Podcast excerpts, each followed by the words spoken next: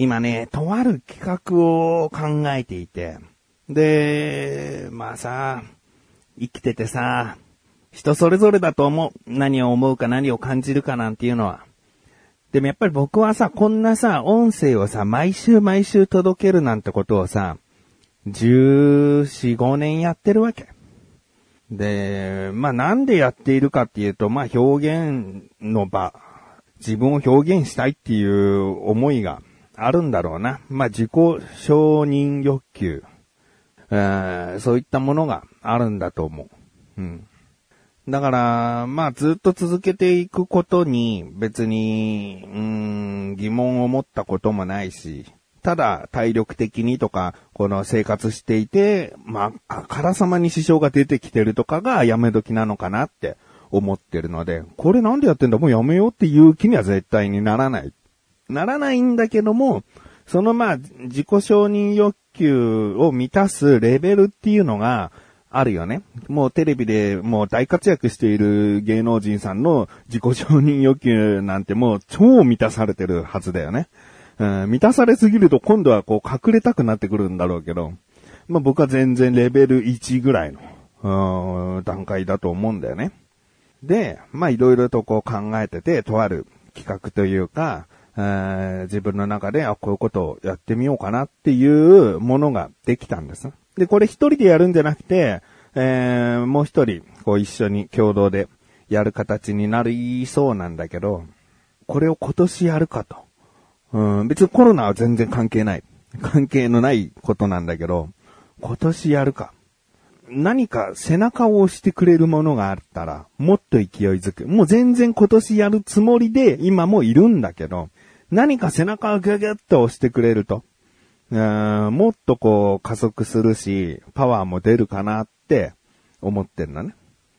で、これがじゃあ共同に一緒にやる人がこう背中を押してくれるっていうのももちろんいいんだけど、いや、僕はその共同でやる人の背中を僕が押す役割だなと思ってて。だから、お互い押してたら進んでないじゃん、なんか。お互い動いてないみたいな。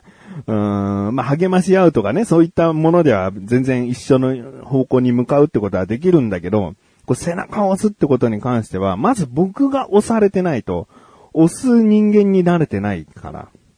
うん、だから、何かこう背中を押してほしいなと思ってて。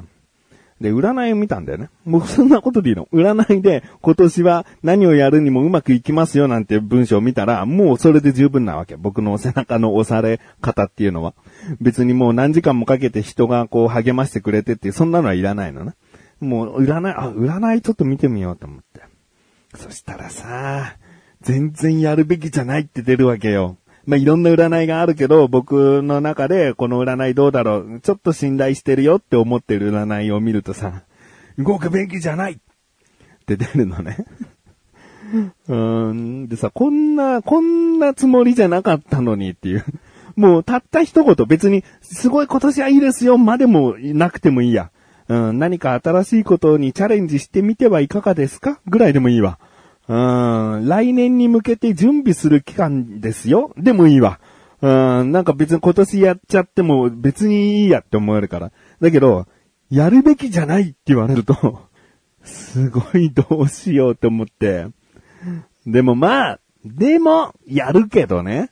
うん、で、やって、ダメだったら、ああ、の占いの言う通りだったやでいいし、別にこれがあったからやらないってことにはならないんだけど、っただ背中を押してくれや、と思って、うーん、やっぱさ、何かを始める事業始める人でも何でもいいんだけど、孤独なわけ。まず最初一人で始めるの。共同で一緒にやる人がいるとはいえね。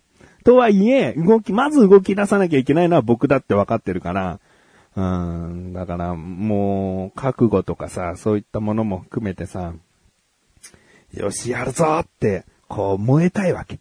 うーん、なんだよ、この占いと思ってさ。で、やり出すに、やり出すのにベストなのは、再来年の次、みたいな。3年後って、うーん。いや、もう、ちょっと一旦占い忘れた。うん、占いはもうこの通りに動いてってね、むしろこう出遅れたとかそんな後悔するんだったら、動き出して占い通りダメだった後悔の方がまだいいかなと。だって無駄な3年間を過ごしたくないしね。うん。でもまあ無駄かどうかっていうところもね、正直考えるんだよね。準備をするに越したことはないんじゃないかみたいな。うん、今からやり始めようとしてるものって、決してこう、すぐにもできるし、入念に準備しておこうねってすることもできる。うん。だから1年2年ぐらいなんて全然準備として、あの、しっかりやった方がいいよって、なんか偉い人に言われたら、占いじゃなくてね、もうちゃんとビジネスとか分かってるような、もう本当に偉い人に言われたら、わかりました。舐めてました。すいません。っていう感じで、あの、全然準備期間として受け入れられるんだけど、そうだな。まあでも、今年やろうかな。うーん、自分は結構思い立ったら、すぐ準備して、やりたいと。すぐ実行はしないんだよね。なんだかんだで準備はちゃんとしなきゃなと思ってるから、あと数ヶ月は準備期間として、しっかり準備して、で、やりたいと思ってます。その時に、これ聞いてらっしゃる方、もしね、あの、少しでも、え、何？ってワクワクしてくれるのであればね、あの、とても嬉しいなと。あの、まあ、このなだらか向上心聞いてる人だったら、多分、あの、プラスな企画なんじゃないかなと思ってますので。で、もう、あ、実はもうあれダメになりましたの時はもうちゃんと言うし、この番組でもうこんだけね、あのなんか予告みたいなことしちゃってるから。でも、ちゃんとね、発表できるというか、企画がきちんと固まって、スタートしますよって時にも、この番組でしっかり、あの、伝えたいなと思っておりますので。でさ、じゃあさ、一緒にさ、やる人の占い見てもらえばいいじゃん。で、その人の考えとか意見を尊重して、えー、進めていけばいいんじゃないのってことになるじゃん。だからさ、その、一緒にやる人の占いもしたのよ。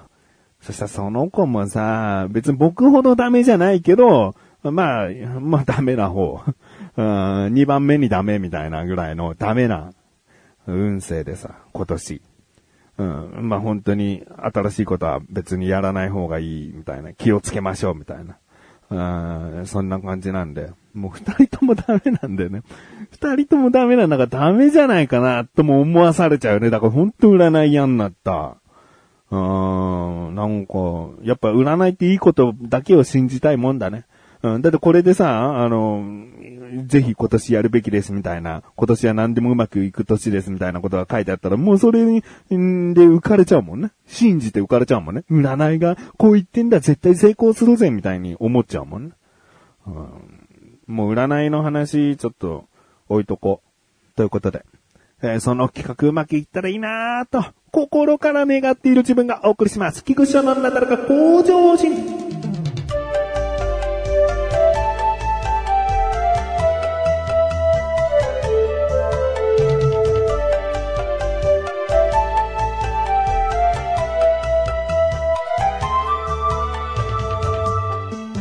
ですね、今夜の晩ご飯どうしようってちょっと悩んでたんですよ。で、冷凍してるお肉結構いろんな種類あるから何があるかなと思ったら、あ、鶏肉。鶏肉使おうと思って。でさ、野菜がそこまでなくて、しめじ、人参、玉ねぎ、じゃがいも、長芋があって、あ、まあ長芋だなと。長芋のステーキはもう、ささっと作ったんだ。長芋。ちょっとね、長芋を冷蔵庫に常にあるご家庭少ないかもしれないんだけど、長芋って万能なんですよ。こう、ちゃちゃっと、先ほども言った長芋のステーキね、もう輪切りにして、こう、片面、こう、焼いて、で、ひっくり返して、水入れて蓋して餃子みたいに中まで火通して、で、水気がなくなったら、こう、醤油バーっとかけて火を止める。で、醤油の焦げを、その長芋の表面にこうつける。香りと、まあ、多少の塩味をつけるためにね。で、まあ、あとはお好みで塩パパッとやったり、まあ、ポン酢かけて食べたい人はポン酢かけてもいいし。っていう、まあ、副菜ぐらいになるよね。長芋のステーキ。あの、全然こう、まあ、とろみ噛めば噛むほどちょっとした粘り気は出てくるけれども、芋のホクホク感がね、えー、美味しいので、長芋苦手な人っていうのはこういう食べ方をしたら結構食べれるんじゃないかなっていうのと、ね、こういう副菜にもなるし、あと長芋を薄くこう千切りとかにして、サラダとかにパパッとこう、かけるとさ。まあ、サラダのアクセントになるね。長芋のサラダっつってね。で、他にも、ああ、なんかご飯はあるけど、こう、ちゃちゃっと食べたいなと思ったらもうすればいい。すって、麺つゆとかで、こう、ちょっとだけ溶いて、味付けしたのを熱々のご飯にかけて、書き込む。ね。もう、自分一人だけでお昼ご飯済ますとかさ、なんかそういう時は、そういう使い方もできる。長芋結構ね、万能なんだよね。ネバネバしてこうめんどくさいなって思うかもしれないけど、実はじゃがいもより色々使い道あるんじゃないかな。生でいけるしね。うん、じゃがいもはもう、ほぼ火通さなきゃっていうね、ことになるけど。長芋意外といいんですよ。今回長芋の話したいんじゃないんですよ。鶏肉があってね。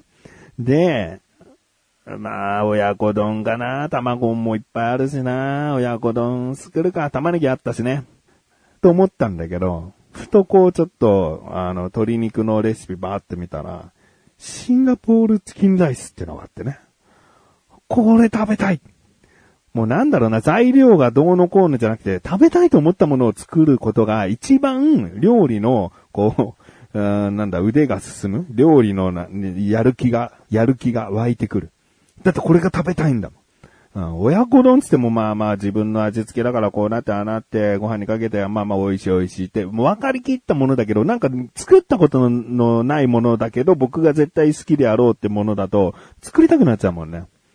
で、レシピ見たら結構簡単で、まあ、あの、ご飯と一緒に鶏肉もこうベロンとこう炊飯器入れて、えー、一緒に炊いちゃうってやつなんだよね。で、そのご飯炊くときに、まあお酒とか塩とかちょっと入れて、鶏肉をこうバッと、生のまんまね、あの、お米の上にバッと乗っけて、普通に炊くと、もうほぼ完成。チキンは、炊いた後チキンは取り出して切って、この薄くね、色付けされた。もう何よりも、あんまり味付けしてないじゃんと思うけど、この鶏から出る旨味、香り、そういったものがご飯にも染み込んでるから、まあ、やや味薄いなと思ったら塩を加えればいいしっていう、あの、本当にね、なんか、うーん、好きな味だったね。チキンエキスがたっぷり染み込んだご飯。うん。で、そのチキンはまたね、味がないから、こう、醤油酢、ごま油、砂糖、ね、それじゃーっと混ぜたのと、玉ねぎみじん切りにしたやつを最初にこう軽く炒めておいて、その混ぜておいた調味液をこう入れて、鍋で軽くまた一煮立ちさせたもの、ね。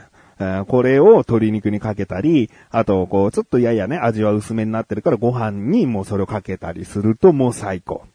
これシンガポールチキンライスらしい。まあ、やや日本人向けになってるのかもしれないけど、あ、生姜言ってなかった。すいません。生姜です。生姜。あご飯炊くときも、そのタレの時も、調味液の中にも生姜入れてください。絶対生姜がキーなんで。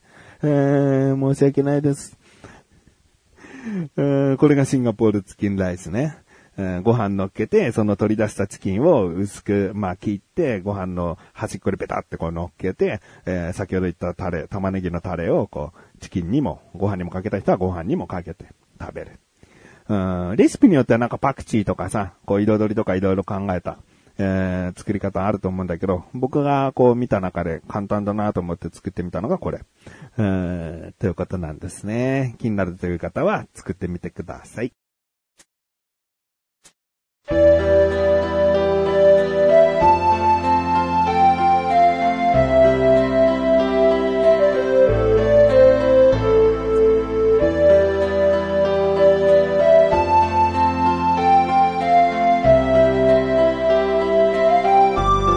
ングです。そしてすぐお知らせです。このなだらか小女子が配信されたと同時に更新されました。小高菊池の小高カルチャー聞いてみてください。今回は小高がですね、北海道の、うーん、普通の北海道にゆかりのない人だったら読めないようなところに行くらしいですね。夏に行くと。